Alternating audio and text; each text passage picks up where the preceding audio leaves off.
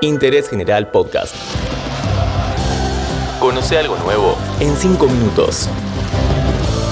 Lo dijo el 10.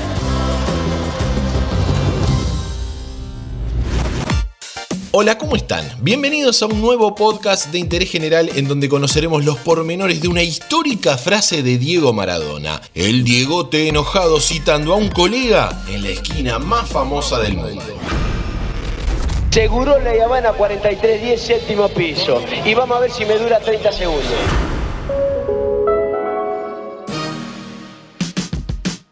El 7 de octubre de 1995, Diego Armando Maradona volvió a jugar oficialmente al fútbol luego de la suspensión por 15 meses que le había impuesto la FIFA por el doping positivo en el Mundial de Estados Unidos de 1994. Boca recibía a Colón de Santa Fe en la bombonera por la fecha 9 del torneo Apertura. Francisco Pancho La Molina era el árbitro del encuentro y el conjunto local formaba con Navarro Montoya, Soñora Gamboa, Fabri McAllister, Saldaña Garrizo, El Kili González, Maradona, Manteca Martínez y el pájaro Canigia. Promediando los primeros 45 minutos, Canigia se tira de manera muy peligrosa a los pies del lateral de Colón Dante Unali. Los jugadores del Zabalero se abalanzan sobre el querido Pancho pidiendo tarjeta para el hijo del viento y uno de los más enardecidos era el huevo Torresani.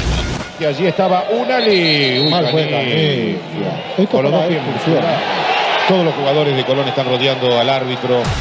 Diegote, con el mechón amarillo pintado en la cabeza, sale en defensa de su compañero y se empieza a pelear con el volante que reclamaba alguna sanción para el papá de Charlotte. Allí está Torresani, allí viene Fabián Carrizo, allí está Maradona diciéndole algo a propósito de Torresani.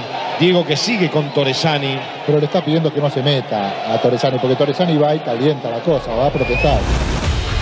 Finalmente la Molina le muestra la amarilla a Canigia, pero también a Diego Armando y a Julio César.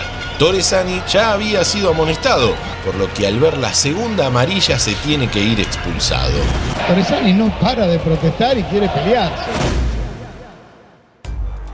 Hasta acá, todavía lo picante estaba en la cancha y la famosa esquina no había entrado en escena. El encuentro terminó 1 a 0 a favor de Boca con gol de Darío Escoto, sobre la hora, luego de un centro del Kili González.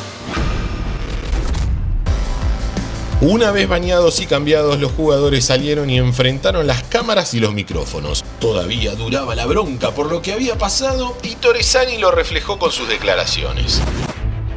A mí me echó Maradona. A mí me echó Maradona.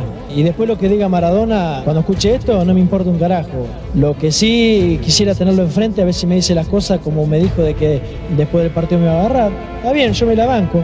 Lo iría a buscar hasta la casa.